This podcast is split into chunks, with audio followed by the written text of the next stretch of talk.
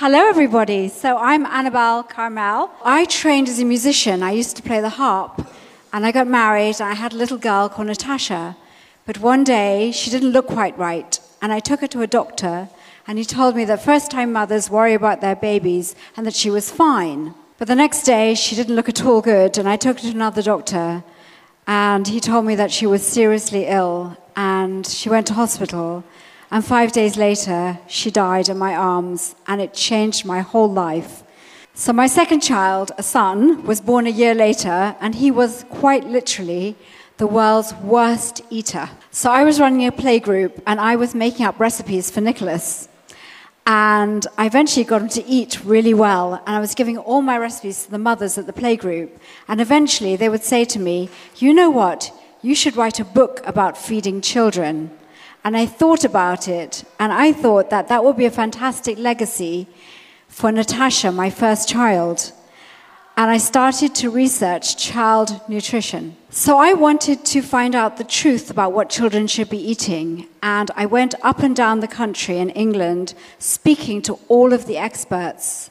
And it was very difficult writing my first book because they would contradict each other. When should you give eggs? when should you introduce fish?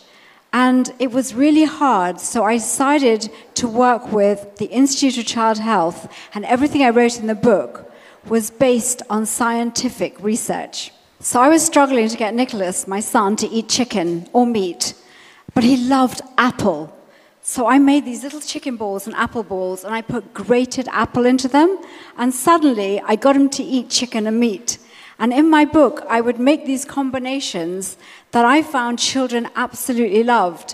And the thing about my book was, all these mothers who had children who wouldn't eat suddenly found all these recipes, and the children loved them so much, they would become good eaters. The other thing I looked at was allergies. Like a lot of babies and children are allergic to eggs or mango, and the research was showing that by avoiding giving eggs when children were very young, it was more likely that they would actually have an allergy. So even if your child can't eat things like scrambled eggs or omelets, sometimes it's a really good idea to give your child a biscuit which contains eggs. And by gradually introducing a small amount of egg into your child's diet. So when I started writing my books, people weren't giving peanuts, weren't giving eggs until children were nearly a year. And now in England, babies are having eggs from six months, peanuts from six months, and less children are becoming allergic. So the big problem, as well as uh, in China and also England, is obesity and children eating too much unhealthy food. So, one of the things we're doing in England is the government has put a sugar tax on sugary drinks like Coca Cola. Companies like Coca Cola, for example, will have to pay about 125 million pounds a year because of the sugar tax. And that means that a lot of companies will reformulate their drinks with less sugar to avoid having to pay the tax. This is a very good thing that England is doing. So, junk food like hamburgers, pizzas, you can make your own. So, in my books, I have what I call healthy junk food, how to make your own chicken nuggets, how to make a hamburger out of lean meat. And I always put apple in it because babies like that. So, even children who are hooked on junk food can eat well.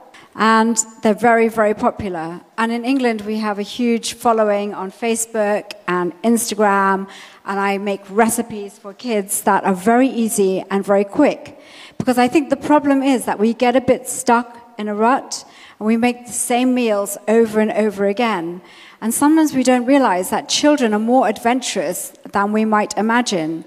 And they like things like a teriyaki salmon or something like noodles. And we try and give them a lot of variety because the more different foods you give them when they're young, the less likely it is they will be fussy. So it's really important that children learn to cook. They can operate the most complicated computer games, yet they can't boil an egg or make a piece of toast. So I think learning to cook starts at home. And when children can cook, they eat much more healthily. We have Weibo, we're in Little Red House, and you will see videos of me cooking with my son or my two daughters. The kind of recipes we make for our children to get them to eat healthily.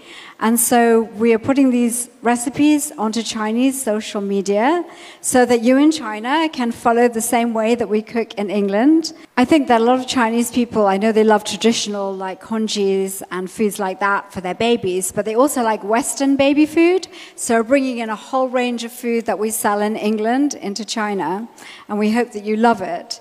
And I also want to bring you some of my favorite recipes. So they're coming on my videos. And I've got a lovely girl over here who works with me now. She speaks Chinese, Bing. And we're working on Weibo and Little Red House and all of the social media in China. And I'm very excited about working in China because my books are published all over the world in about 25 countries.